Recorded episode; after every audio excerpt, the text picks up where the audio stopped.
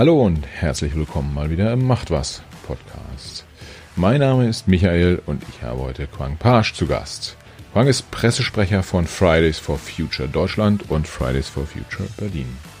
Fridays for Future war bis zum Ausbruch der Corona-Krise das wohl alles bestimmende Thema in den Medien und äh, auch sonst in unseren Köpfen sozusagen.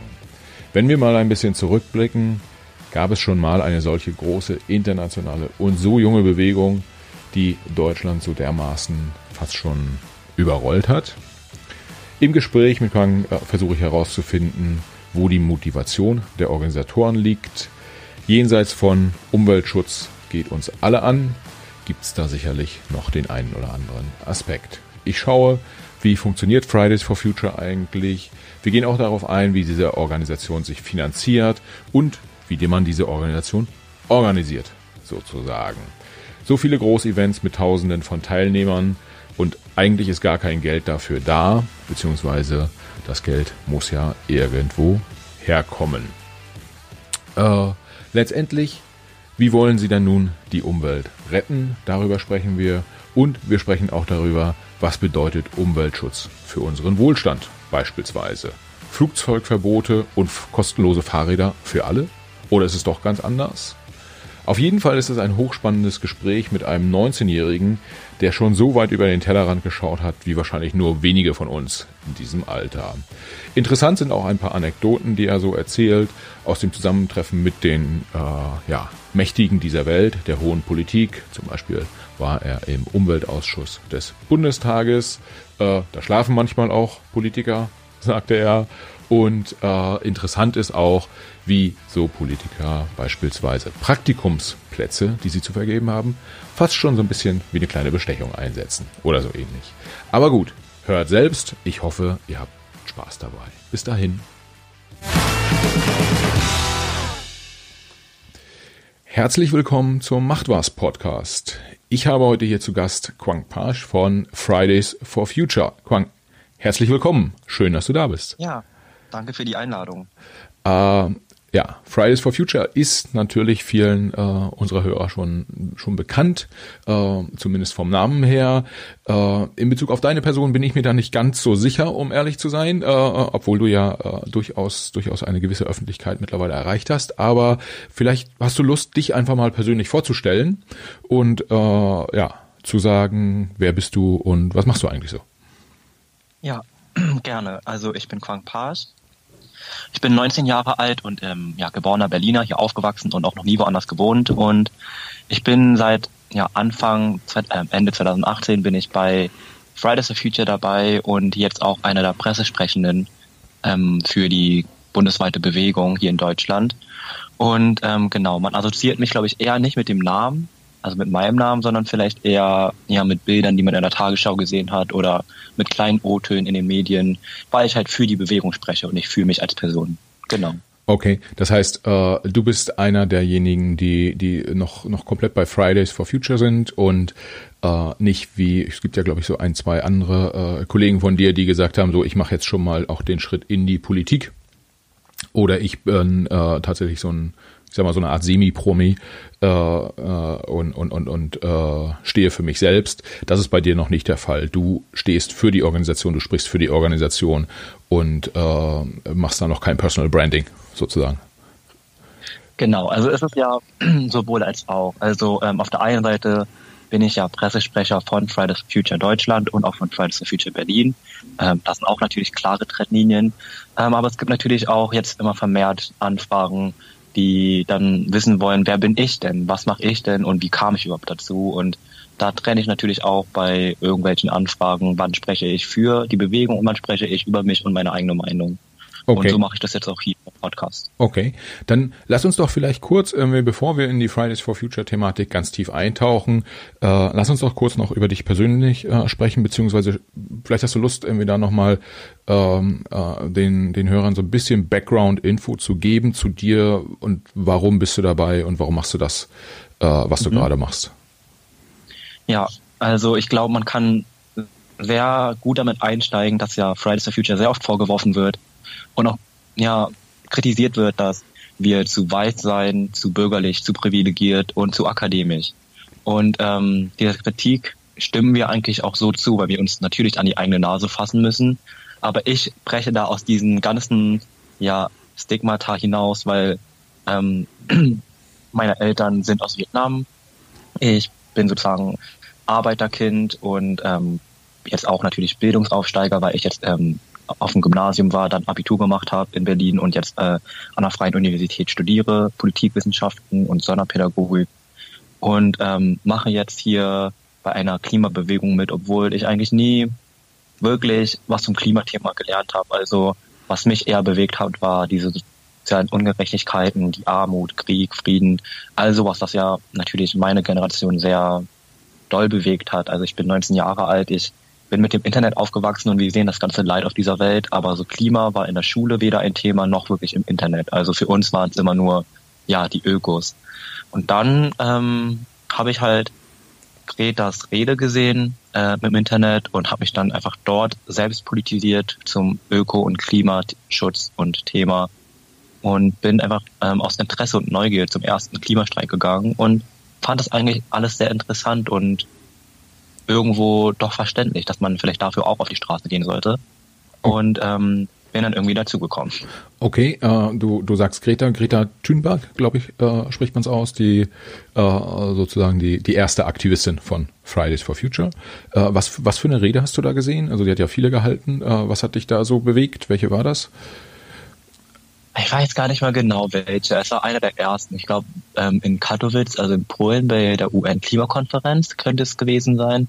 Okay. Ähm, und ja, da, da war ich so sie hat im Sommer begonnen, 2018. Und ähm, in Deutschland kam es im Dezember 2018 an. Ja. Und ich glaube, so im Herbst habe ich mir das angeguckt und ich dachte mir so, die ist 16, also die ist jünger als ich und die meint es doch ernst. Also wieso sollte sie sich so fühlen und so reden und so handeln, wenn es nicht ernst ist? Und deswegen keine Ahnung, vielleicht habe ich die Initiative gegriffen, ergriffen zu googeln, vielleicht war, hatte ich Langeweile und habe einfach gegoogelt, das weiß ich gar nicht mehr so genau, okay. aber letztendlich habe ich irgendwie die Informationen gekriegt, okay. die mich aufgeklärt haben. Okay, und ähm, äh, vielleicht kurz, was ich noch nicht noch nicht ganz verstanden habe, eben als du es so schildertest, äh, du sagtest halt, du bist ähm, äh, Arbeiterkind und äh, Themen wie Armut haben dich haben dich stark bewegt, bist dann letztendlich aber in einer Klimabewegung gelandet, sozusagen. Ähm, das heißt, was dich gerade antreibt, ist das Gesamtgesellschaftliche oder ähm, äh, ist es dann doch eher die Klimathematik, ähm, die, die, die für dich super wichtig ist? Ich finde, wir sollten beides gar nicht mehr ähm, trennen. Ich glaube, der Diskurs sollte schon so weit geschaffen sein, dass wir Klimaschutz nur mit sozialer Gerechtigkeit ähm, angehen können. Also wenn ich über Klimaschutz rede, dann rede ich nicht über den Klimaschutz für ähm, die, also wenn man es so ähm, harsh sagen möchte, für die Mutti mit dem SUV, die im Biomarkt einkaufen will. Ja. Sondern ich rede für den Klimaschutz, ähm, der allen zum Vorteil ist. Also wir hatten gestern, ähm, heute, wenn wir es aufnehmen, hatten wir gestern den, ähm, den Verdi-Streik, der, ähm, also, ja, der Beschäftigten im ÖPNV. Ja. Und ähm, da sagen wir natürlich auch, klar wollen wir eine Ver Verkehrswende, wenn wir über die Verkehrspolitik reden, aber es geht nur, wenn die Arbeitenden ähm, auch ordentlich bezahlt werden, weil sonst ähm, können sich die ganzen Busse und die Bahnen nicht, die werden nicht von selbst fahren und die werden auch nicht für uns mehr fahren, nur weil wir Klimaschutz wollen. Ja. Ähm, und sowas halt. Also wir sollten diese ganzen Themen gar nicht trennen. Klima ist letztendlich das, was uns alle bewegt, aber das hat ja Einfluss auf jeden Bereich ähm, unserer Gesellschaft und deswegen sollten wir ja auch diese ganzen Diskriminierungsformen, sozialen Ungerechtigkeiten und diesen Klassismus in der Gesellschaft mit angehen, weil wir sonst Klimaschutz nur für die wenigen betreiben und meistens dann für die, die ökonomisch abgesichert sind. Aber wir sollten Klimaschutz für alle betreiben, egal welchen sozialen Background. Also sei es ökonomisch oder auch natürlich von der Gesellschaft her ähm, wird man marginalisiert. Also ich bin ja auch ähm, sozusagen eine nicht weiß gelesene Person, ja. aber trotzdem hier in Deutschland geboren und erfahre trotzdem ja Rassismuserfahrung. Und wenn der Klimaschutz äh, bedeutet, dass wir, dass mir verboten wird, meine Verwandten in Vietnam zu dann ist es irgendwo auch ja eine Gerechtigkeitsfrage und eine Frage von, wollen wir zu so einer Gesellschaft kommen? Und ich glaube eher nicht. Ja, okay. Und jetzt äh, vielleicht da zur, zur Einordnung, diese Position, die du jetzt gerade beschrieben hast, die sind sowohl deine als auch die von Fridays for Future? Äh, ähm, oder ist das eher was, wo du sagst, dafür stehst du persönlich, Fridays for Future äh, ist nochmal ein Tick anders aufgestellt? Mm, gute Frage. Also ich würde sagen, Fridays for Futures Position ist natürlich Klimaschutz mit sozialer Gerechtigkeit, sowohl national als auch global. Ähm, jetzt spezifisch auf die Flugthematik ist es eher noch sehr kontrovers und noch nicht aus, ähm, ausdiskutiert. Aber wenn wir jetzt über die Verkehrswende äh, mit dem ÖPNV-Streik reden oder über andere Themen wie natürlich auch ähm, ja, Antirassismus, Feminismus, Antifaschismus, dann ähm, ist es schon irgendwo Konsens. Es ist vielleicht nicht offiziell in der Forderung drin, ähm, aber es ist schon der Konsens in der Bewegung, dass wir natürlich wissen, dass vor allem Frauen im globalen Süden ausgebeutet werden. Ja. Und ähm, jetzt nicht hier die Mutti im Berliner Prenzlauer Berg oder so. Ja, ja. Ich sehe äh, oder ich höre die äh, die Hipster, äh, die haben es dir so ein bisschen angetan. Äh, äh, und äh, da, da, da, schaust, da schaust du ganz genau hin. Ähm, aber, aber ich denke, das ist auch, das ist ja auch okay. Äh, sollte man ja eh sich gegenseitig in einer Gesellschaft beobachten, kennenlernen und dann äh, auch gegenseitig kritisieren dürfen. Äh, das ist jetzt so meine persönliche Einschätzung. Aber zurück zu, zum, zu dir und der äh, Organisation Fridays for Future.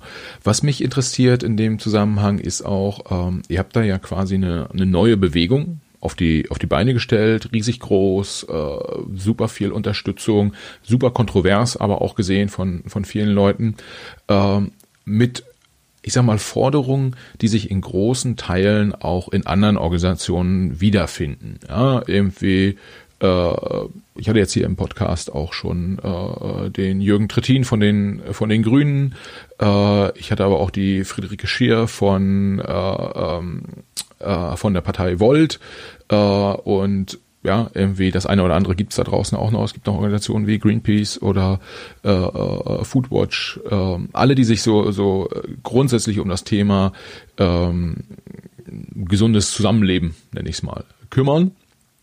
Und äh, wo ordnet ihr euch da ein? Warum braucht es euch noch? Warum hat es, hättest du nicht sagen können, Mensch, irgendwie, äh, Volt ist eine super Geschichte, da mache ich mal mit, oder ich gehe zu den Grünen oder zu Greenpeace oder äh, zu wem auch immer. Warum braucht es nochmal Fridays for Future? Also ich glaube, die Antwort, die am offensichtlichsten ist, ist natürlich, Fridays for Future ist eine sehr junge Bewegung. Viele von uns sind weder wahlberechtigt noch ähm, eigentlich im Alter einer Partei einzutreten.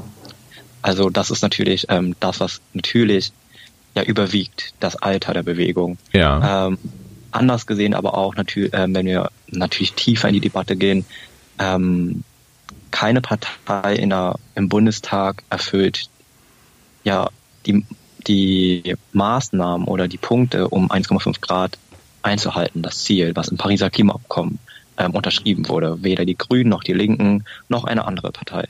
Okay. Ähm, und deswegen sind wir ja parteiunabhängig und wir sehen unsere Verbünden, Verbündeten natürlich dann eher dort bei denen, die schon vor uns Klimaaktivismus betrieben haben, Greenpeace, ähm, BUND und so weiter. Aber auch dort muss man sagen, die sind nicht perfekt und ähm, wir sind auch nicht perfekt und ähm, die sind aber auch natürlich sehr alt und ähm, sind schon, man kennt die schon und die haben natürlich schon ein Stigma. Ja. Und äh, sind natürlich auch ein Verein oder eine NGO. Ja. Wir hingegen sind natürlich eine soziale Bewegung. Also wir sind, ähm, es fällt ja auch auf das Wort Gras, Graswurzelbewegung. Wir sind von einer, einen, einer Jugendlichen in Schweden entstanden und es ist eine Bewegung auf der ganzen Welt, die von jungen Menschen getragen wird und ähm, die auch weiterhin, wenn wir in Deutschland reden, eine sehr lose Bewegung ist. Also wir sind nirgendwo eingetragen äh, in einem Register, sondern halten uns eigentlich selbst mit unseren eigenen Strukturen und ähm, sind, verstehen uns eigentlich auch eher als Sprachrohr der Wissenschaft, weil die Wissenschaft einfach lange ignoriert wurde, ähm, vor allem die Klimawissenschaftlerinnen und Wissenschaftler.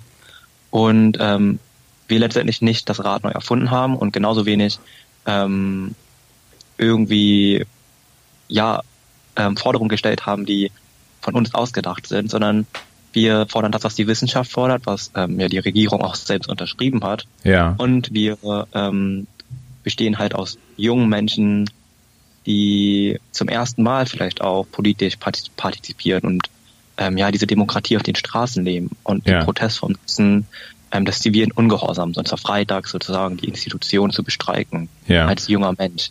Okay. Also das ist ja natürlich ähm, viele Faktoren, die einfach neu sind, aber der Inhalt und die Motivation ist natürlich nicht neu.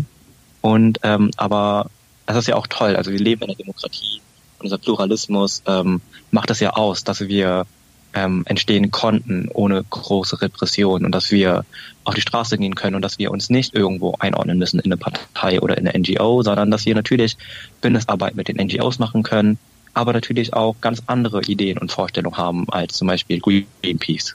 Ja, okay.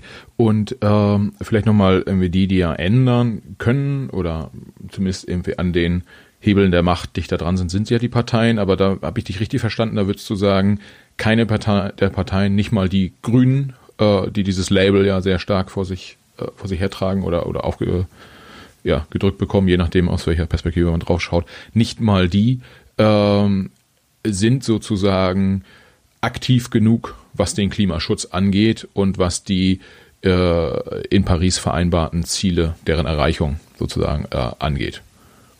Ja, nicht mal die. Also das sagt jetzt nicht die Bewegung, sondern das sagt ja die Wissenschaft. Also ja. wir haben uns die Programme ähm, gemeinsam mit den ähm, Wissenschaftlerinnen und Wissenschaftlern angeguckt, ähm, der Parteien, die im Bundestag sind und auch demokratisch sind, ähm, das noch hinzu.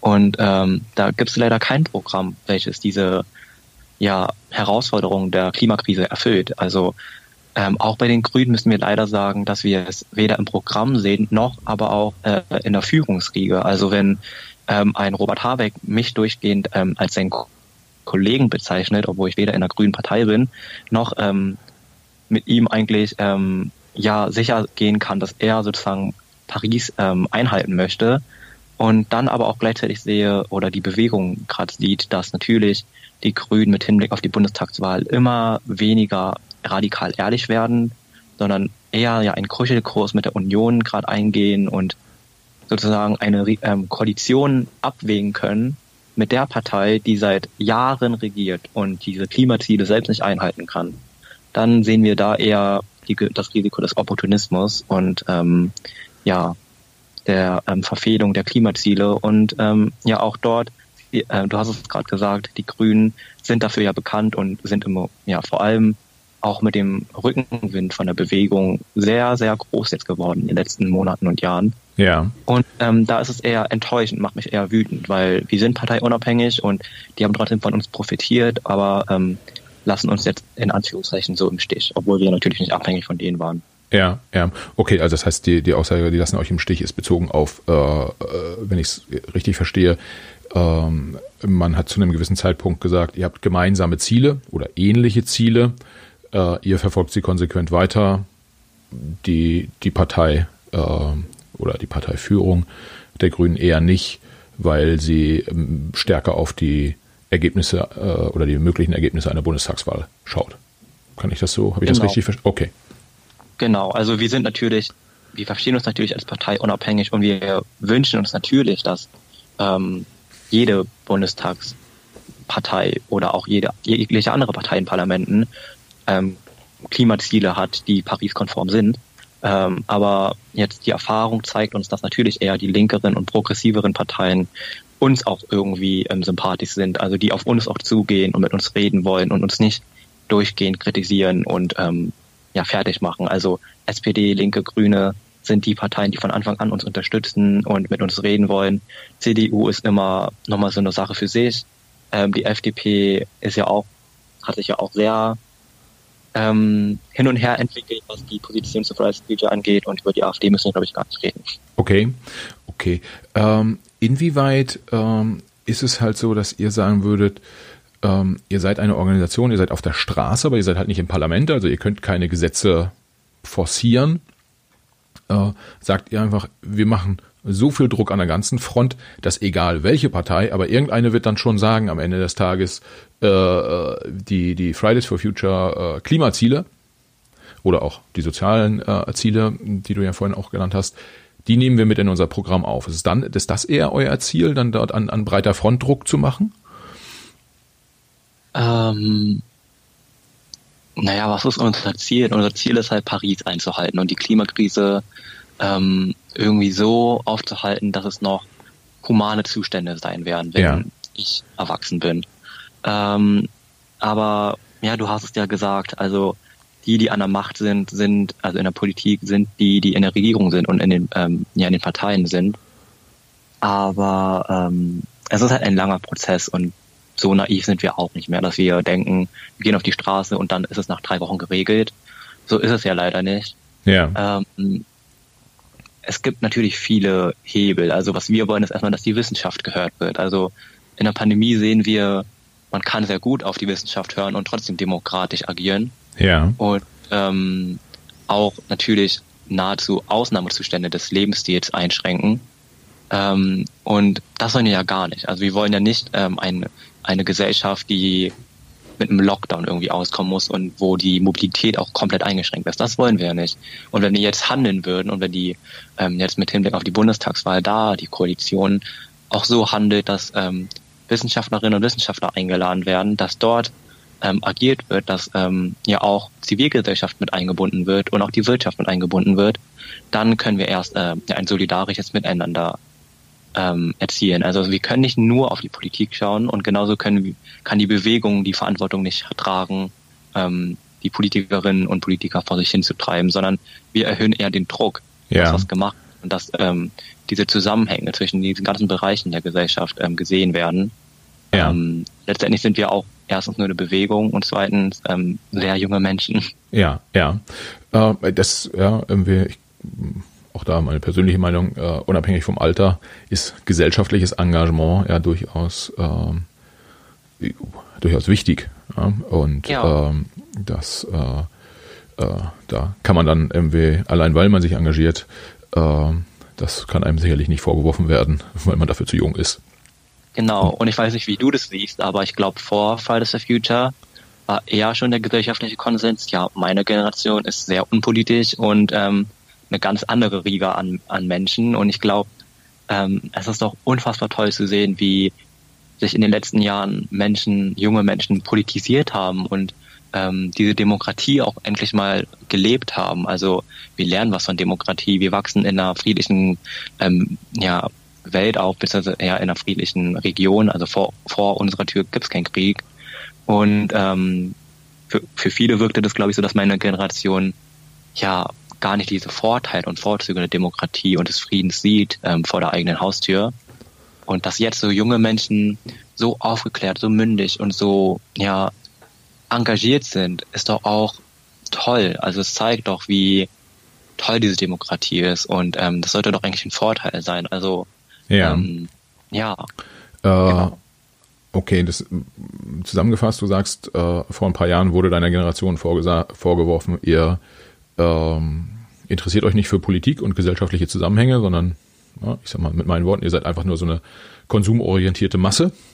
Äh, und das hat Fridays for Future, also das Fridays for Future zeigt, dass das, dass dem nicht so ist und das ist eine gute, das ist ja eine gute Entwicklung. Ähm, das ist so, so zusammen, meine Zusammenfassung deiner Worte.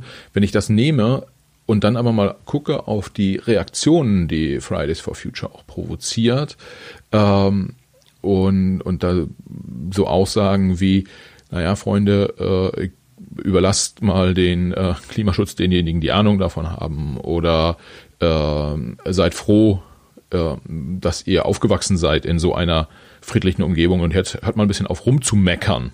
Ja, äh, wie siehst du die, diese, diese Rückmeldungen, die da kommen aus der Gesellschaft? Die sind ja nicht zwingend ähm, positiv. Ja, also ich glaube, diese sehr kritischen Rückmeldungen finde ich sehr toxisch. Also was wollen die denn? Man kann es ja irgendwie nicht keinem recht machen anscheinend. Also jetzt sind wir plötzlich politisch, jetzt sind wir ähm, plötzlich gelebte Demokratinnen und Demokraten und dann ist es anscheinend wieder zu viel. Ja. Dann wir wieder ähm, die stillen Untertanen in der Schule sein und einfach lernen und dann ähm, studieren und dann in die Arbeit gehen, im Büro sitzen und einfach nie irgendwas gemacht haben. Ähm, also man kann es ähm, diesen Menschen ähm, mit dieser Kritik ja irgendwie gar nicht recht machen. Ähm, ich schaue da lieber eher auf konstruktive Kritik, die dann sowas sagen wie so, ja, es ist wichtig, aber ähm, ihr könnt doch in die Schule gehen und ähm, und dort dann irgendwas reißen und dann irgendwie Klimaschutz studieren ja. in irgendwelchen Bereichen und dann was machen. Ähm, aber diese Zeit haben wir ja leider nicht. Also ich glaube, meine Generation hat ähm, ja gesehen, dass es sich um eine Klimakrise handelt oder eine Klimakatastrophe und dass die Zeit uns davon rennt. Also die Wissenschaft sagt, wir haben nur noch zehn Jahre ungefähr, ja. um ja das Ruder noch zu reißen. Und klar gab es Greenpeace, klar gab es noch andere ähm, Organisationen, aber ähm, man muss ja auch jetzt realistisch sein. Fridays for Future hat den Diskurs enorm gewandelt. Es ist kein Nischenthema mehr, sondern es hat das, ähm, die, die Bewegung hat es geschafft, dass alle drüber reden können, ähm, ohne dass es jetzt ähm, gesagt wird, ach, du bist so ein Öko oder ähm, dass es halt so ein Nischenthema ist. Das ist es halt nicht mehr. Es ist halt in der gesellschaftlichen Mitte angekommen und ähm, ja, junge Menschen haben das erreicht und ich glaube, das sollten wir uns ähm, zugute tun. Ob wir jetzt realpolitisch was erreicht haben, ist nochmal eine, eine andere Frage. Ja, okay. Das heißt, äh, zusammengefasst, die, die Wahrnehmung des Themas äh, habt ihr ganz stark gepusht. Die ist jetzt äh, in, der, in der Gesamtgesellschaft sozusagen angekommen.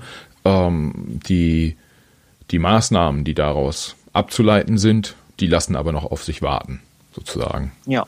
Okay. Genau. Vielleicht. Und ich würde noch anfügen, ähm, also wenn man, also wenn man den Diskurs ankurbelt oder nach vorne rückt, dann pluralisiert das ja auch. Also ähm, da sind ja nicht plötzlich alle dafür und das wollen wir ja auch nicht, aber ähm, Menschen haben wenigstens drüber geredet und diskutiert und das ist ja auch ein Erfolg, wenn Menschen ja. drüber reden. Das ja. ist ja auch Demokratie. Also, dass Menschen plötzlich über die Klimakrise reden und über die ähm, Herausforderungen und wie wir es lösen können und darüber dann eigentlich diskutieren, das ist doch eigentlich auch mal ein Erfolg. Also davor haben wir nie darüber wirklich geredet, sondern alle waren nur so, ja, den Klimaschutz, den müssen wir auch irgendwann mal machen. Ja, okay. Ähm, wenn vielleicht nochmal auf die äh, Frage von, von vor ein paar Minuten zurückkommend, ähm, die, die Kritik, die euch äh, häufig ja ähm, entgegenschlägt, äh, geht ja ganz stark oder basiert ja auch ganz stark auf äh, Aussagen, die aus eurer Organisation kommen, die in etwa so die Tonalität haben wie ihr da draußen, also ihr Alten, äh, ihr habt uns unsere Zukunft gestohlen, äh, ähm, weil ihr das Klima nicht schützt. Und das werfen wir euch vor. Und als Rückkoppelung kommt dann, ja, äh, äh liebe Kinder, in Anführungsstrichen, ähm, bitte beachtet doch mal, dass ihr die erste Generation seid, die komplett im Frieden äh, mit extrem hochwertigen Konsum und, und Entertainment sozusagen aufwächst äh, und, und sozusagen sich in einem Wohlfühlbecken befindet. Bitte wisst das doch zu würdigen. Wie, wie gehst du damit um? Oder wie geht ihr damit um? Ähm, ja, der Generationenkonflikt ist ein sehr schwieriges Thema bei uns. Ähm, also klar, wenn wir versuchen, das nicht zu emotionalisieren, diese Debatte, dann ist es ja schon vor allem hier in der westlichen Welt eine Sache der Generation. Also wir sind in eine Welt reingeboren worden, die ja, wo die Gesellschaft, die Wirtschaft und die Politik auf ähm, CO2 setzt. Wir setzen auf Emissionen, wir setzen auf Technologien, die CO2 emittieren. Ja. Und ähm, die Demografie hier in westlichen Ländern ist ja auch eher, dass ähm, es die Gesellschaft immer älter wird. Und klar sind die Älteren oder die Einzelpersonen nicht daran schuld, dass ähm, jetzt die Klimakrise ist, ähm, weil das hat ja natürlich schon, die Ursprünge sind ja schon in der Kolonialzeit, in der Industrialisierung. Ähm, aber ich glaube, der Vorwurf liegt eher daran, wenn wir sagen, wir sind hier, wir sind laut, weil ihr uns die Zukunft klaut. Ähm, der Vorwurf liegt da eher, dass in der Politik und in der Wirtschaft nicht gehandelt wurde. Und das sind ja immer noch die alten Generationen. Also ja. Ähm, wenn wir uns jetzt die Parlamente anschauen, dann sind es halt eher 50, 60-Jährige. Und wenn wir äh, in die Wirtschaftsränge ähm, ganz oben anschauen, dann sind es auch nicht junge Startup-Unternehmer, sondern halt auch ältere ähm, Herren vor allem. Ja. Und ja. Ähm, da eher die Generation zu sehen. Also nicht die Generation klar zu pauschalisieren und zu sagen, die meine Omi, die Nachbarin da, die, ähm, die ist daran schuld, sondern eher die, die jetzt an der Macht sind und auch an der Macht waren, haben nie was geändert, obwohl die ähm, klare Faktenlage seit 40 Jahren zum Klima da war und ähm, obwohl wir tagtäglich irgendwie neue Meldungen sehen von dort brennt was, dort schmilzt was, ähm, dort ist eine Dürre und so weiter. Ja. Ähm, und aber, da sehen wir ja den Generationenkonflikt. Okay, aber kannst du verstehen, dass jemand, der sagt, Mensch, ich bin jetzt, keine Ahnung, irgendwas zwischen 50 und 60, ich habe die letzten äh, 30 Jahre 40, 50, 60 Stunden in der Woche gearbeitet, hart gearbeitet, um meinen Kindern der Generation nach mir und mir selber auch irgendwie ein auskömmliches Leben zu verschaffen in, in Wohlstand. Äh, und das bekomme ich jetzt um die Ohren gehauen, sozusagen. Das fühlt sich nicht gut an. Kannst du das verstehen?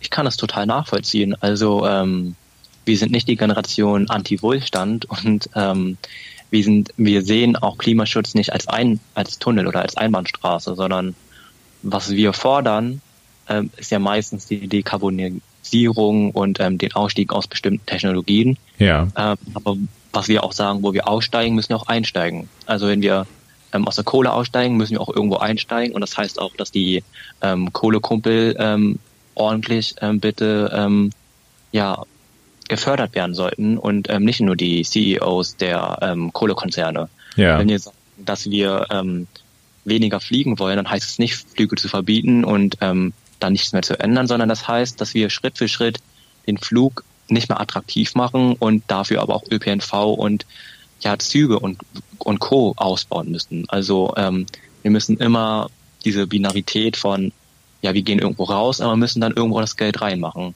Ja. Ähm, und ähm, ich glaube auch nicht, dass Wohlstand gleich heißt, dass ähm, ich CO2 emittieren muss. Also wir können ja auch nachhaltig Wohlstand ähm, haben. Ja. Das schließt sich ja nicht aus. Also ähm, klar, Elektro ist jetzt nicht ähm, das Allheilmittelwunder, weil natürlich auch dort Ressourcen abgebaut werden. Aber ähm, ob ich jetzt ein Elektroauto habe, was ähm, genauso teuer ist wie ein ähm, dieselbetriebenes Auto, es ist ja der gleiche Wohlstand, wenn man jetzt sehen möchte, dass äh, ein Auto einen superglücklich macht. Also ähm, diese Debatte finde ich eher nichts führen. Wir sollten doch eher darüber reden, was wollen wir alle gemeinsam, wo sind unsere ähm, ja, gemeinsamen Punkte und wie können wir das erreichen mit einer Nachhaltigkeit. Okay, das heißt, Wohlstand ist super, aber Wohlstand sollte basieren auf äh, klimafreundlicher Technologie.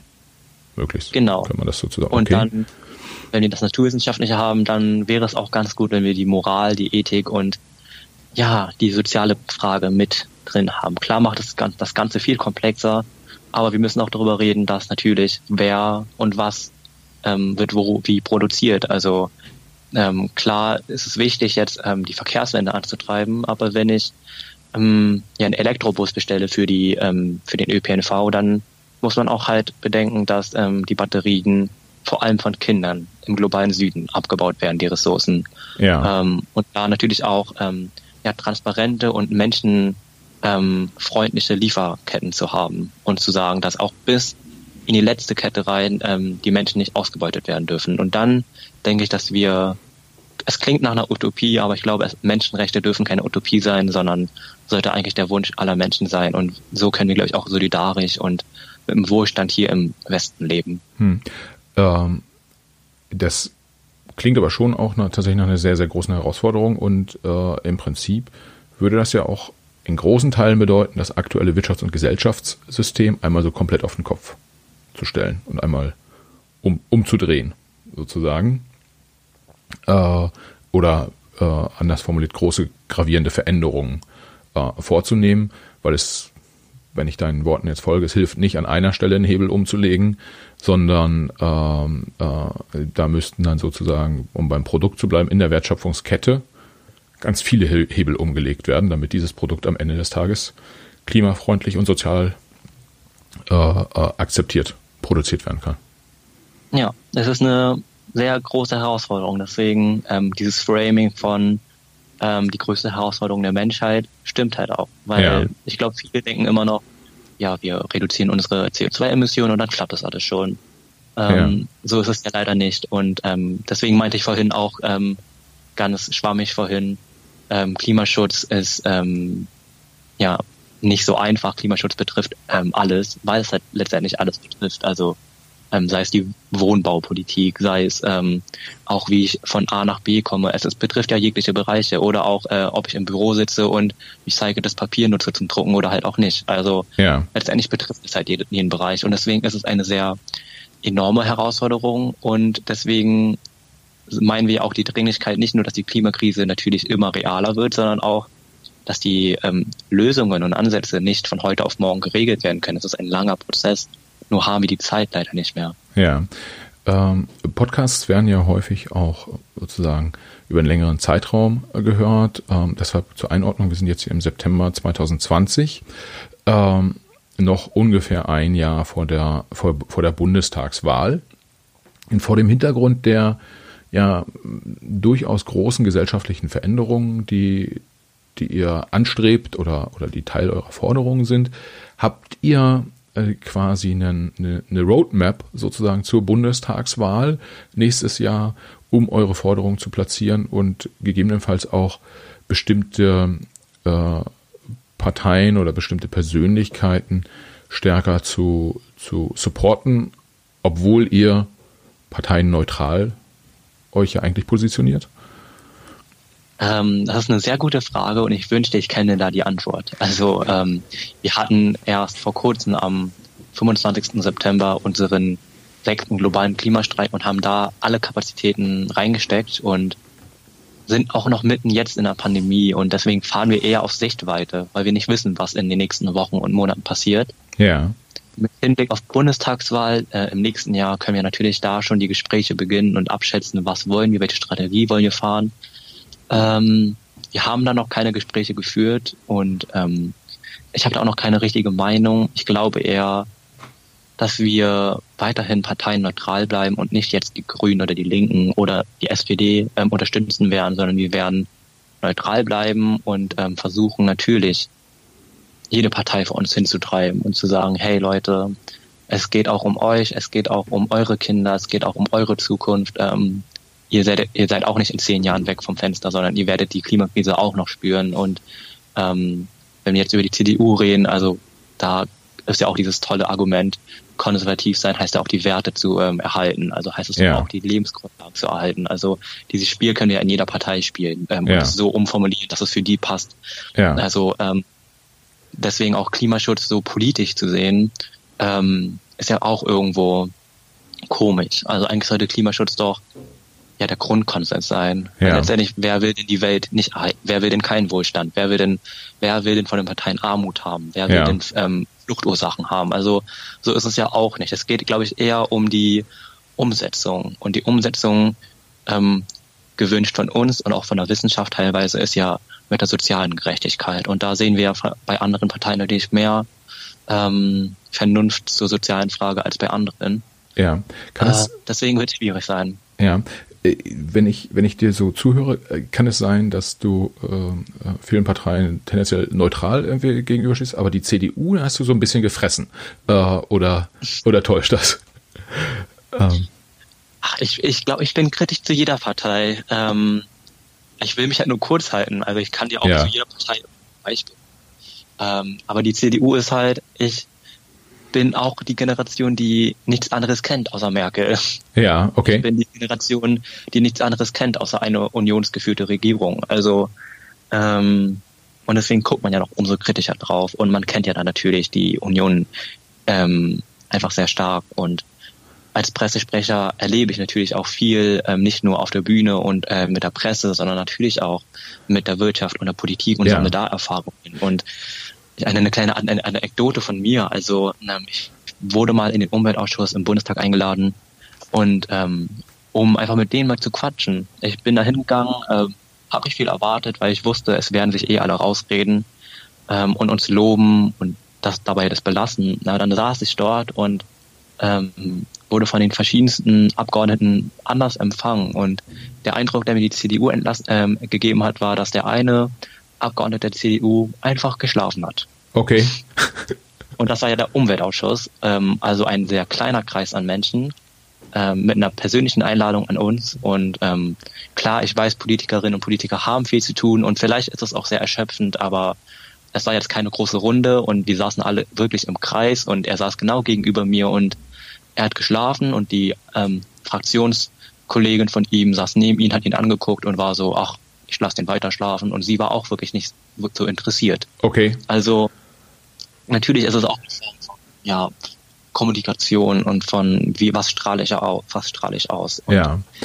Ähm, das ist natürlich jetzt eine sehr private Erfahrung, aber auch ja, wenn wir in den Medien schauen, herrscht nicht viel Bereitschaft zum Klimathema und jetzt auch bei Söder dann irgendwie plötzlich äh, umzuschlagen und dann zu sagen, ja, wir wollen doch Klimaschutz hier in Bayern und ähm, dann einfach diese Themen nur zu nehmen, wenn es gerade passt, ist irgendwo auch nicht authentisch. Ja, okay. Wie ist denn, äh, wo wir gerade beim, beim Thema Politik sind, was sicherlich viele Hörer äh, interessiert, ist, ähm, wenn so eine Organisation, so eine Graswurzelorganisation da draußen unterwegs ist und Veränderungen herbeiführen will, ähm, entstehen wahrscheinlich ja auch relativ schnell Drähte hinein in die, ich nenne es mal die Machtzirkel der Republik. Ja, äh in, in, in Richtung Wirtschaft, in Richtung Politik, ähm, wird es euch wahrscheinlich mittlerweile leicht fallen, dort Kontakte aufzubauen und äh, Kommunikation zu suchen, beziehungsweise oft passiert das wahrscheinlich sogar auch umgekehrt. Äh, ne? Kannst du da mal schildern, wie da eure, wie ist eure Beziehung in Richtung Politik und wie ist eure Beziehung in Richtung Wirtschaft? Ähm, ich würde das Wort Beziehung jetzt nicht mal nutzen, sondern eher die Netzwerke. Ja. Weil Beziehung ist so, so wertend. Ähm, also ich glaube, unsere Netzwerke sind sehr, unser Netzwerk ist sehr gewachsen, sowohl in Politik als auch in Wirtschaft, ähm, als auch in die Medien. Welt. Also ähm, vor allem für mich ähm, als Berliner ist es natürlich auch ein Standortvorteil, hier in Berlin zu wohnen, ähm, weil ja diese berüchtigte Berlin-Blase der Politik natürlich eine ganz andere ist als jetzt äh, in einer anderen Stadt in Deutschland. Ja. Und ähm, da haben wir natürlich schon die Kontakte.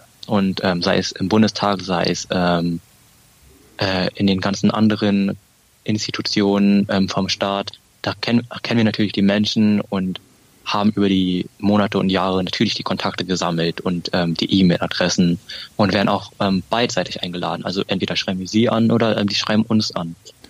Ähm, und so ist es auch in Wirtschaft. Also ähm, ich wurde auch schon sehr oft ähm, auf firmeninterne Tage eingeladen, auf äh, Jahresauftakte eingeladen. Ähm, und dabei bleibt es aber auch. Also wir werden überall eingeladen und werden ähm, zu Gesprächen eingeladen, zu Diskussionen eingeladen. Aber ähm, wir, muss ich ehrlich sagen, haben es echt geschafft, immer unabhängig zu bleiben und uns nicht ähm, zu vereinnahmen. Das heißt, ähm, das, ja. ich, ich, ich formuliere es mal so, obwohl du die äh, Handynummer von Robert Habeck und äh, äh, Frau Kram-Karenbauer hast, äh, bist du nicht deren Buddy und lässt dich nicht vereinnahmen von ihnen. Ja, ah. also ich habe jetzt deren Nummer nicht, aber ah. ähm, ich lasse mich nicht vereinnahmen. Okay. Genau, also als Pressesprecher muss ich ja ähm, diese ja diese Authentizität irgendwie bewahren und diese und professionell sein und ähm, klar schreibt man sich dann E-Mails und fragt, was da gerade abgeht und was da los ist und klar trifft man sich auch mal ohne Kamera und Presse äh, mit den Fraktionen oder mit den bestimmten Abgeordneten oder mit irgendeinem Chef, aber letztendlich bleibt es sehr distanziert und ähm, man versucht natürlich da seine Interessen zu vertreten, aber ähm, ein Praktikum anzunehmen oder irgendwie ja, für die dann zu arbeiten, das passiert eher nicht. Okay, das, wurde dir das mal angeboten? Also egal ob aus Politik oder Wirtschaft, so, so nach dem Motto, Mensch, du bist ja ein netter Kerl, mach doch mal ein Praktikum bei uns, so ein bisschen so Bestechungsversuch. Äh, Gab es sowas? Ja, also ja, also aus jeder Fraktion. Also ähm, okay. aus jeder Fraktion kam schon sowas wie, ja, du, ähm, schön, dass du auf der Straße bist, aber komm mal zu mir ins Büro und dann können wir mal drüber quatschen, ähm, kannst mal ein Praktikum machen, ähm, dann siehst du mal, ähm, was ich so den ganzen Tag mache und dann bin ich immer so, danke fürs Angebot, aber ähm, ich bin nicht nur Aktivist auf der Straße, sondern ich studiere auch noch, ich gehe auch nebenbei arbeiten und ähm, ein Praktikum brauche ich jetzt eher nicht. Und wenn, dann möchte ich mich selbst drum kümmern, ohne jetzt meine ähm, Netzwerke auszunutzen ja. und ähm, da so Vetternwirtschaft zu betreiben. Okay. Und ähm, Du hast wahrscheinlich, äh, keine Ahnung, irgendwie Partei, Fraktionsvorsitzende, äh, vielleicht hast du auch die Kanzlerin schon mal getroffen.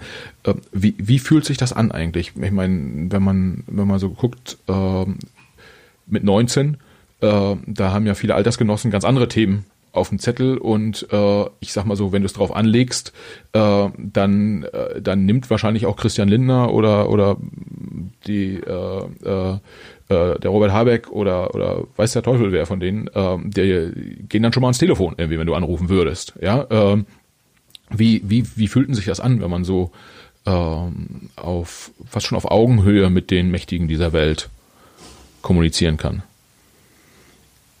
Ähm, ja, absurd. Also ich glaube, es ist noch nicht normal, dass sowas ähm, ja normal ist. Also es ist nicht selbstverständlich und ich kann die ganzen letzten Jahre noch gar nicht so richtig verarbeiten. Also ich muss mir jedes Mal nochmal realisieren, was gerade passiert ist, mit wem ich gerade geredet habe oder wo ich gerade gesprochen habe. Und für mich, ähm, das zu verarbeiten in so jungen Jahren, ist super schwierig. Aber gleichzeitig, wenn man da nochmal eine Ebene weitergeht, wieso ist es denn so absurd? Wieso ist es denn überhaupt ähm, nicht selbstverständlich? Also ähm, es, es sollte doch egal sein, welche Position man hat, ähm, wie jung oder alt man ist. Letztendlich sind es doch die Gewählten und die Repräsentantinnen von einem selbst, die man gewählt hat. Und letztendlich ja. sind sie genauso Menschen. Also ich empfinde das natürlich äh, im Jetzt als absurd und komisch und ich muss das verarbeiten. Aber wenn ich weiter drüber nachdenke, dann finde ich das immer noch viel absurder, dass wir es überhaupt absurd finden und dass wir das so bemerkenswert finden, mit ähm, XY zu reden oder Kontakt zu haben. Ja. Ähm, genau.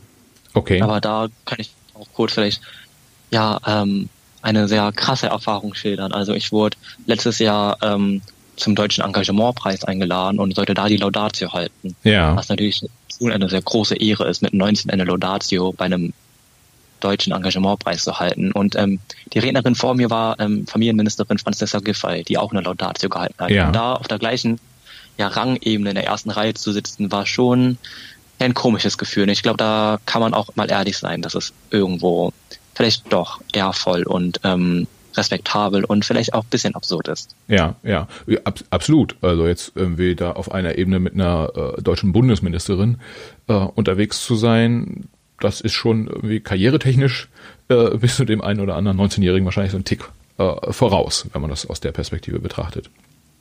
Äh, ja, voll. Ähm, vielleicht äh, an der Stelle könnten wir jetzt äh, auch nochmal schauen, was, was, was hast du eigentlich persönlich so vor, aber vielleicht machen wir das später. Vielleicht nochmal zurück zu Fridays for Future und äh, der, äh, der Organisation an sich. Was viele ja interessiert ist, ähm, gerade von dem Hintergrund, dass ihr ja irgendwie extrem gut vernetzt seid, dass ihr sehr groß seid, dass ihr äh, äh, durchaus ja auch, wenn nicht parlamentarische, aber doch durchaus politische Macht äh, äh, jetzt entfaltet und ausüben könnt, äh, interessiert sicherlich viele, wie seid ihr eigentlich organisiert? Ähm, weil am Ende muss man das ganze Ding doch auch ein Stück weit steuern, oder? Ja. Ähm, ja, die Organisationsfrage und Strukturfrage, ich glaube, da könnten wir noch eine nächste Folge füllen. Okay. Ähm, ich versuche es mal zu halten, kurz zu halten. Also wir haben mehrere Ebenen. Ähm, wenn wir, ja, also in Deutschland, es ist sehr aufgebaut wie das föderale System hier in der Bundesrepublik. Also wir haben ja die Ortsgruppen, die eher die Kommunalebene stellen. Ähm, da haben wir, glaube ich, jetzt eine Anzahl über 600 Ortsgruppen in Deutschland. Ähm, dann gibt es natürlich die Länderebene für Berlin ist es natürlich jetzt selbstredend. Ähm, wir sind ein Stadtstaat, deswegen kenne ich die Länderebene gar nicht so wirklich. Aber es gibt natürlich auch NRW und Bayern und so weiter. Ja. Ähm, und dann haben wir die Bundesebene.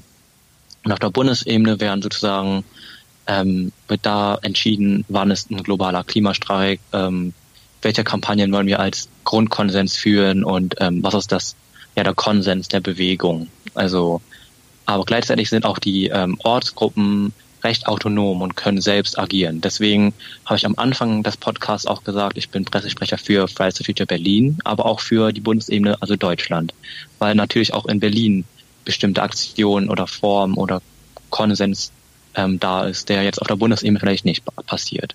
Ja. Und dann gibt es natürlich noch ja für uns auch wichtige Ebene, die europäische Ebene, also mit den anderen europäischen Ländern, wo ja viel wo die Bewegungen ja auch recht groß sind, versuchen wir auch dort ähm, ja über das Internet vor allem äh, mit denen zu reden und ähm, im Kontakt zu bleiben. Und ich habe auch da viele Kontakte und Aktivistinnen und Aktivisten als Freundinnen gewonnen über die Jahre.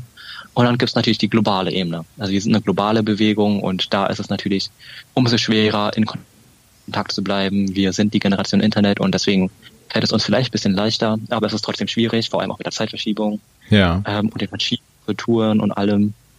Und Genau. Ähm, ich spare das mal vielleicht aus mit den ganzen internationalen Sachen und rede erstmal über ja, Fridays Future Deutschland. Ähm, da haben wir halt diese ganzen Ebenen, ähm, Kommunal, Länder, Bund. Und ähm, ja, wir sind basisdemokratisch hier in Deutschland. Also jeder in der Organisation ähm, kann mitentscheiden, mitwirken ähm, über ja, Wahlverfahren. Also wir haben ähm, für jede Kleinigkeit müssen Anträge gestellt werden und die müssen dann von allen abgestimmt werden. Ähm, also an einem Beispiel jetzt ähm, zum Beispiel die Ortsgruppe Duisburg möchte 3600 Euro beantragen für dies, das, keine Ahnung.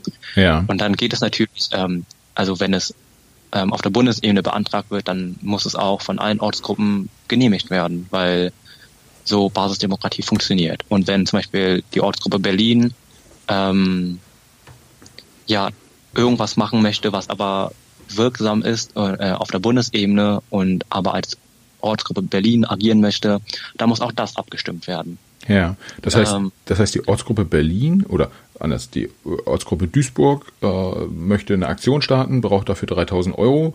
Äh, dann müssen auch alle anderen Ortsgruppen sagen, das ist okay, die, oder zumindest die Mehrheit der aller anderen Ortsgruppen muss dann sagen, das ist okay, ihr dürft das Geld ausgeben.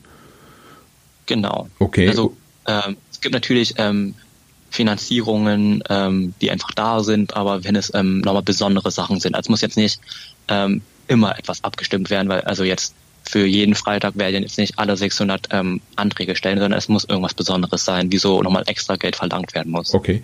Und ähm, von der Organisationsstruktur her, jetzt so als Deutscher ist man da ja immer sehr ja, muss ja alles irgendwie seine Ordnung haben. Seid ihr dann irgendwie so ein, so ein eingetragener Verein oder äh, was eine Partei seid ihr nicht? Das, äh, das habe ich, genau. hab ich verstanden. Seid ihr so ein, so ein e.V. oder äh, gar nicht? Also gar nichts. Gesagt, eine lose. gar nichts. Sie sind eine komplett lose Struktur. Ähm, die Struktur haben wir für uns selbst aufgebaut, aber jetzt nicht für die Behörden. Ja. Und ähm, dann haben wir halt tolle andere NGOs, die uns da unterstützen, ähm, wenn es irgendwie um Verträge unterschreiben geht oder ähm, ja irgendwas gestellt werden muss, dann sind es natürlich die ganzen Solidaritätsbekundungen und die ganzen Bündnisse, die wir geschaffen haben, die uns da unterstützen. Aber ähm, so einen richtigen FFF-Stempel und dann, wo drauf steht, ähm, hier ist die Anschrift von uns, das gibt's bis heute nicht. Das, das heißt, ihr könntet nicht mal einen Büroraum anmieten, äh, in dem ihr dann sitzt, weil den müsstest du dann privat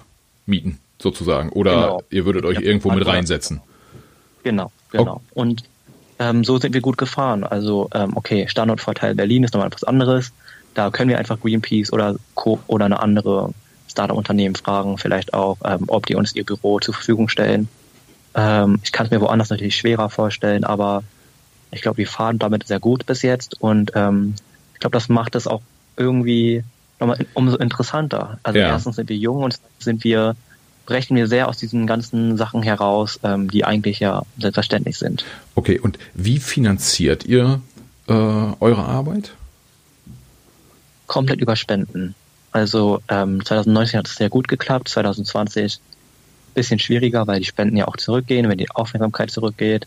Ja. Ähm, ein globaler Klimastreik oder auch einfach große Streiks kosten enorm viel Geld und da sind wir auch ja auch Solidarität von ähm, Firmen angewiesen. Also wenn dann Bühnentechnik billiger gemacht wird für uns oder ähm, ja irgendwelche Firmen uns auch für den Tag Dinge kostenlos ausleihen ähm, oder Privatpersonen irgendwas stellen können oder NGOs uns Lastenfahrräder mit Lautsprechern uns stellen können. Das ist alles sehr solidarisch und ähm, ja, auch alles sehr lieb von denen. Deswegen sind wir denen auch dankbar. Ja, aber das erhöht ja dann schon auch die Abhängigkeit von denen, ja. Also ich meine, ihr habt eine große Bewegung und ihr seid sehr, sehr machtvoll, ähm, aber am Ende seid ihr dann doch nochmal ähm, abhängig davon, dass, weiß ich nicht, Firma XY in äh, Kassel-Brauxel euch irgendwie ein Büro zur Verfügung stellt, äh, wo ihr mal einen gemeinsamen Termin machen könnt.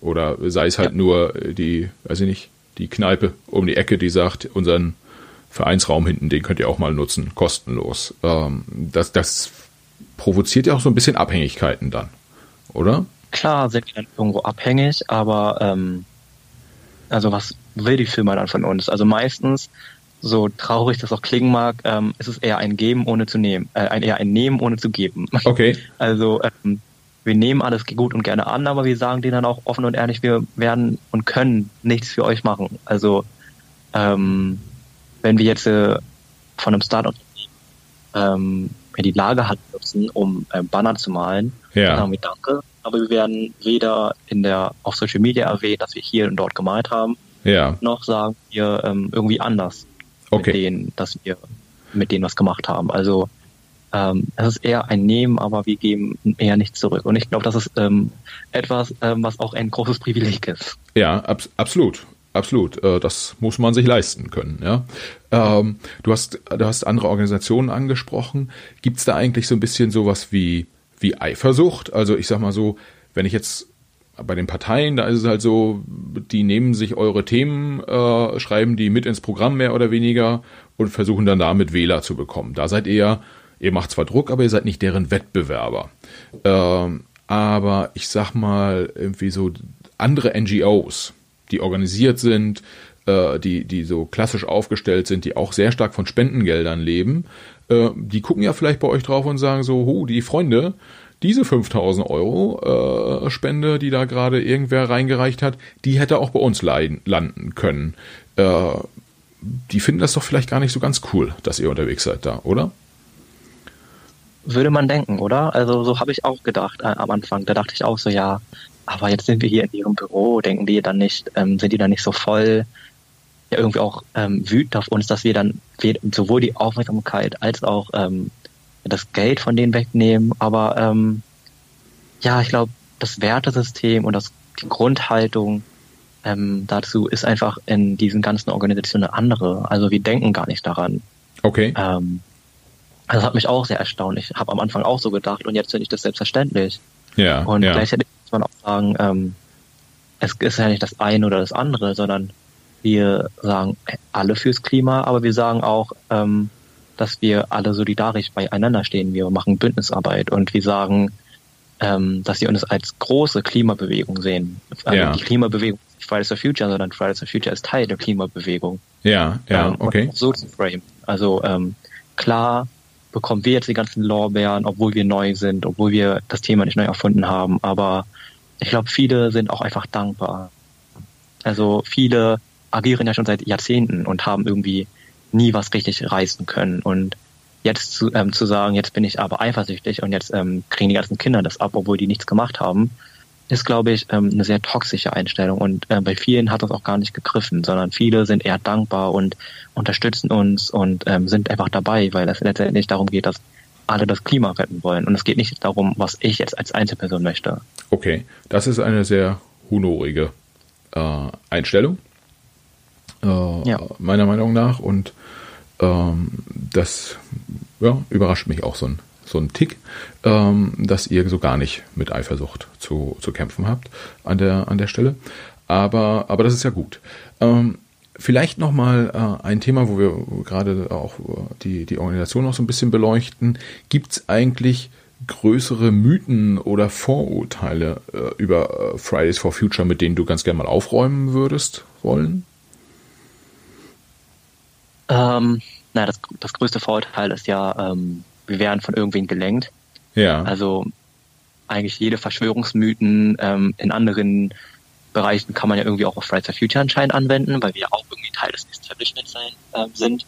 Ähm, ja, also ähm, für alle Hörerinnen und Hörer, wenn so ein riesiger Streik organisiert wird, wie am 25.09., dann machen das wirklich junge Menschen, die unter 19 sind. Also ähm, sei das das Bühnenprogramm, sei es die E-Mail schreiben, sei es ähm, der Aufbau der Technik, der Bühne und ähm, ja auch dann die Abstandsmarkierungen auf den Boden aufmalen, ähm, jetzt in Zeiten der Pandemie, das machen größtenteils 14-Jährige, 15-Jährige. Da, ähm, also hier in Berlin waren 15-Jährige um 4 Uhr morgens am Brandenburger Tor und haben da die Bühne aufgebaut und 16-Jährige machen die Fotos für die ähm, Presse und für die ähm, Website von uns und das sind junge Menschen, die ganz eigentlich andere Sorgen und Kapazitäten haben sollten und mit sich eigentlich ähm, zu kämpfen haben sollten. Aber die kämpfen und engagieren sich fürs Klima, obwohl es nicht verpflichtend ist. Die machen ja. es freiwillig. Und ja. ähm, diese Ebene auch zu sehen, also zu sehen, dass erstens die Freiwilligkeit da ist, aber dass auch Schule noch nebenbei dran ist. Also Schulnoten leiden drunter, ähm, soziale Kontakte leiden drunter, Familie leidet drunter. Und dass diese Menschen dieses Opfer aufnehmen, freiwillig, und da so viel mentale und zeitliche Kapazität reinstecken, ist enorm. Und ja. dann zu sagen, letztendlich stecken da eh nur Erwachsene dahinter und die Parteien stecken dahinter und die und Greenpeace und so weiter stecken dahinter und ähm, leiten die eh nur an und das sind eh nur Mario Marionetten.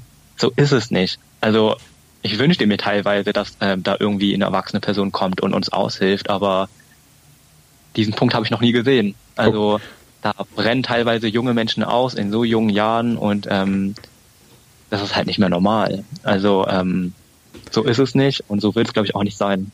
Okay. Gibt es dann äh, einen nächsten Entwicklungsschritt, den du sehen würdest für die Organisation? Also, keine Ahnung, es wäre möglich, man gründet einen Verein und es gibt einen Vereinsvorsitzenden und du wirst Kassenwart dieses Vereins und jeder bekommt irgendwie ein paar Euro Gehalt gezahlt und äh, man stellt das alles irgendwie auf solide Beine, ähm, äh, mal so typisch deutsch formuliert, ähm, und kann sich dann auch Dienstleister leisten und kann sich ein eigenes Büro leisten und, und bringt in das Ganze so ein bisschen Ruhe rein.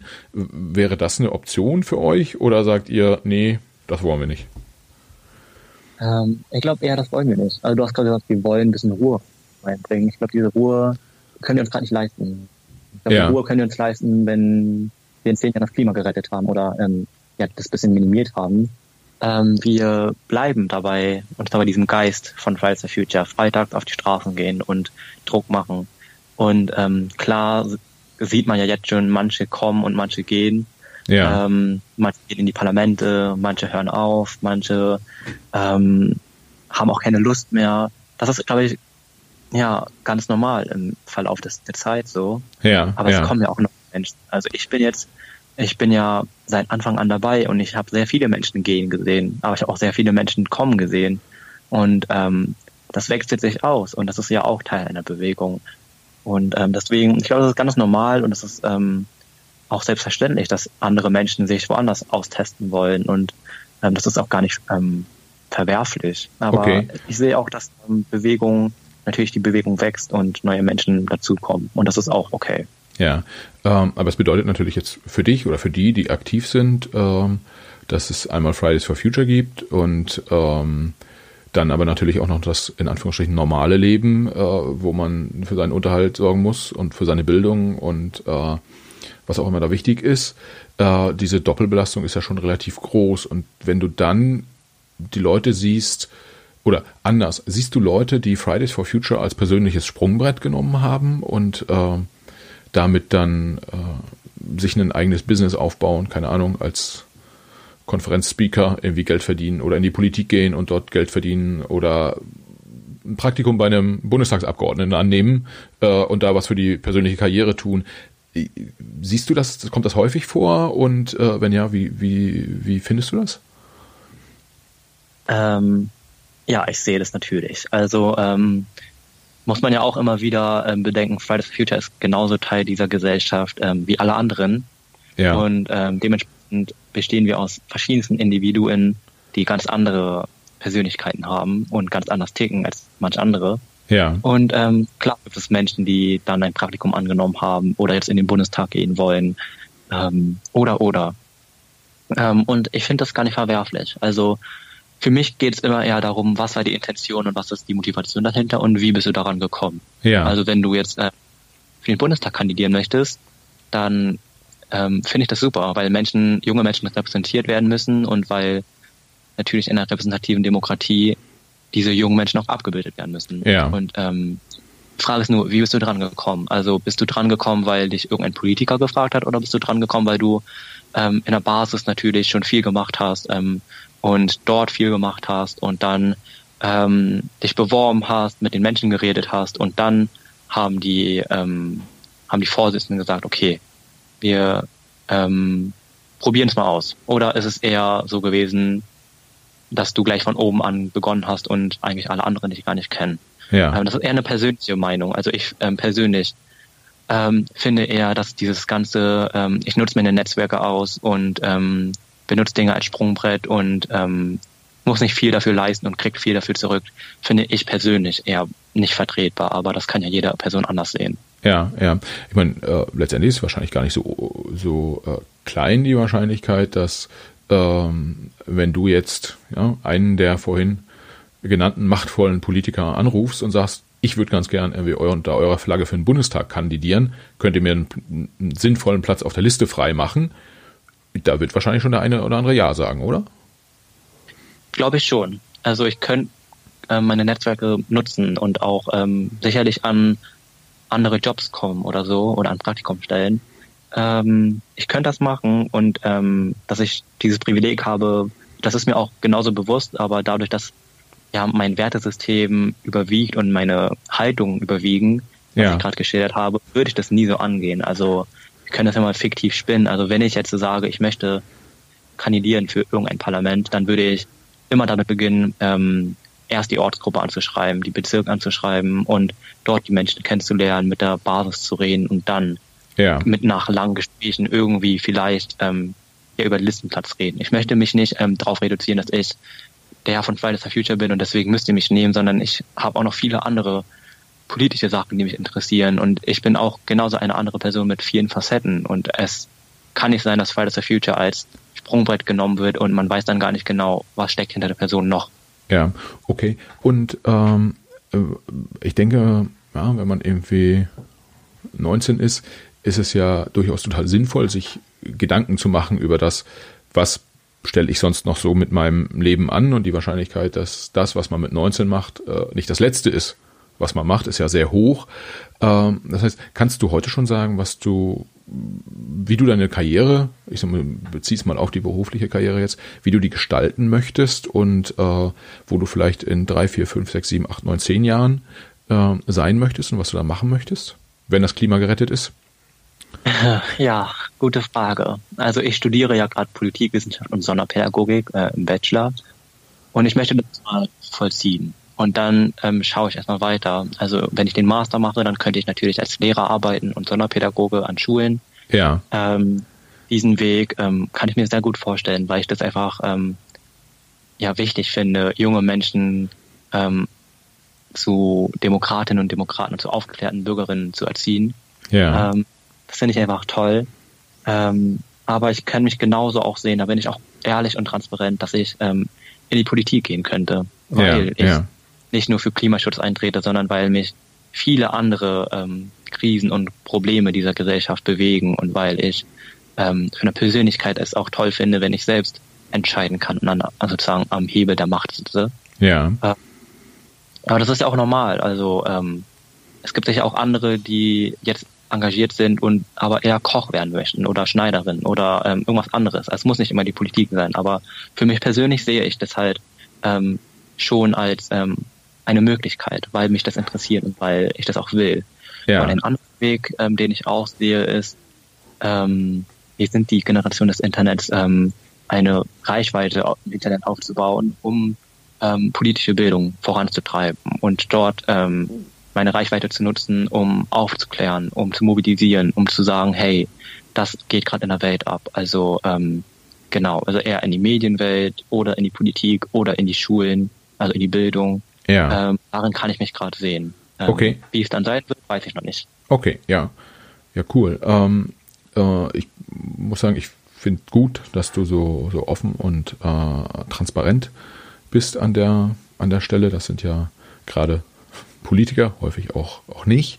Äh, wobei ich da ehrlicherweise in diesem Podcast durchaus positive Erfahrungen gemacht habe schon. Aber also generell, wenn man in die Medien schaut, äh, ist Offenheit und Transparenz äh, an vielen Stellen ja eher schwierig. Und ja, da finde ich es gut, wenn ich so einen Gesprächspartner habe, äh, vielleicht, um äh, den, den Podcast noch so ein bisschen rund zu machen, gibt es in den, oder gab es in den letzten, äh, ich glaube, drei Jahre, sagtest du, bist du jetzt äh, dabei, gab es da besonders lustige oder besonders skurrile Momente, die du äh, mit Fridays for Future erlebt hast?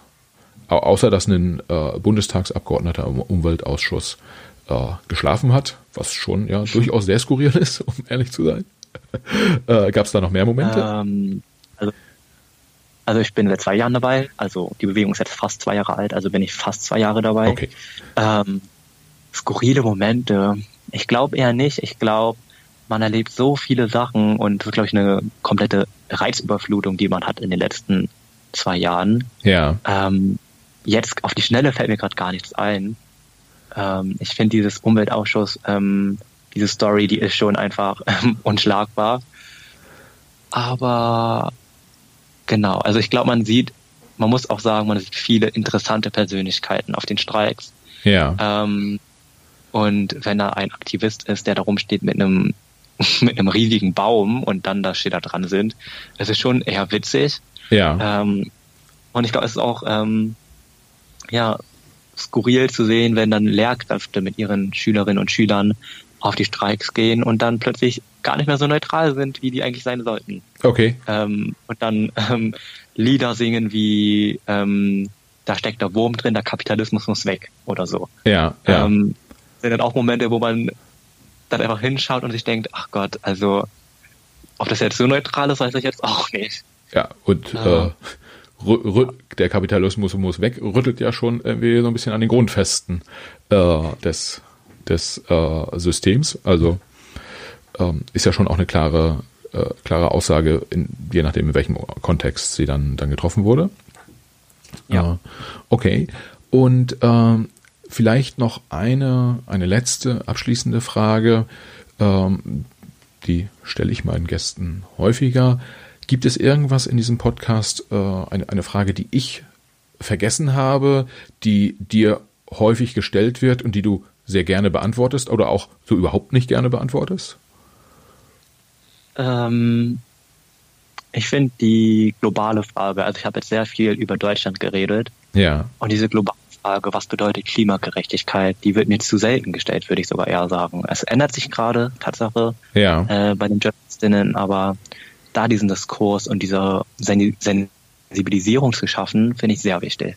ja, Ähm, denn letztendlich müssen wir uns darauf berufen, dass diesen ganzen Luxus, diesen ganzen Wohlstand, den wir hier in Europa haben, der basiert bis heute noch auf die Ausbeutung von den Menschen im globalen Süden. ja. Und wenn wir über Klimaschutz reden und über die soziale Fragen reden, dann ist es natürlich wichtig, über die soziale Frage hier vor Ort zu reden, aber auch natürlich auf der globalen Ebene. Also ähm, woher kommt dieser Luxus, vor allem durch die Kolonialzeit? Woher kommt ähm, all das, was wir gerade haben? Ähm, und klar heißt es jetzt nicht, dass wir ähm, gar keinen Wohlstand haben sollen, weil andere Menschen auch keinen Wohlstand haben, sondern es geht darum, dass wir solidarischer sein sollen, dass wir mehr denken müssen in Kollektiven, in ähm, ja, grenzenübergreifenden ähm, Fragen und Politiken und da irgendwie auch den Fokus verschieben sollen auf, ähm, wir sind alle letztendlich betroffen von Klima, nur sitzen wir nicht alle in einem Boot, sondern wir sitzen in verschiedenen Booten in einem Sturm und dieser Sturm wird nicht uns zuerst betreffen, sondern die im globalen Süden. Ja, ja. Okay. Ähm, dann, ähm, das klingt doch eigentlich, als müssten wir beide jetzt einen Deal machen. Äh, wenn man, wenn wir äh, über dieses Thema reden, dann spielt Entwicklungshilfe ja einen, äh, großes, äh, eine große Rolle. Lass doch, lass uns beide doch den Deal machen. Äh, du machst mir einen Kontakt zum Bundesminister für Entwicklungshilfe. Ich, den offiziellen Titel kenne ich gerade nicht. Und den hole ich dann hier vors Mikro und dann besprechen wir genau die Themen. Vielleicht machen wir das dann sogar in einer Dreierrunde. Was hältst du davon? Äh, sehr interessanter Deal, aber Tatsache ist es der Minister, mit dem ich am wenigsten Kontakt habe. Also ich habe ihn, glaube ich, weder noch weder mal getroffen noch gesehen und ähm, habe auch keinen Kontakt zu ihm. Und das ist ja das Spannende. Ja. Also der ist so gar nicht auf der Bildfläche von uns Ja. und auch nicht auf Öffentlichkeit. Das ja irgendwie genau zeigt, wie wenig wichtig anscheinend das Thema ist. Dann, äh, dann würde ich sagen, lass den Deal, den wir beide machen, so ein bisschen umstrukturieren. Wir versuchen einfach mal beide, ihn vors Mikro Ja. zu bekommen. Äh, und vielleicht schaffen wir das und dann äh, äh, machen wir einen, einen äh, Podcast zu dritt zum Thema äh, internationale äh, Entwicklungshilfe. Okay, dann machen wir das so. Mal schauen. Alles klar. Super. Äh, Quang, ganz herzlichen Dank für das Gespräch. Äh, hat mir großen Spaß gemacht. Ich habe eine Menge äh, neue Erkenntnisse gewonnen tatsächlich auch und äh, hoffe, dass meine Hörer ähm, äh, auch ja sozusagen ähnlich viel äh, Spaß beim Hören hatten. Ähm, ja, am Ende des Tages einfach herzlichen Dank und schön, dass du dabei warst. Danke dir. Alles klar. Quang, Mach's gut. Bis dahin. Tschö. Tschüss.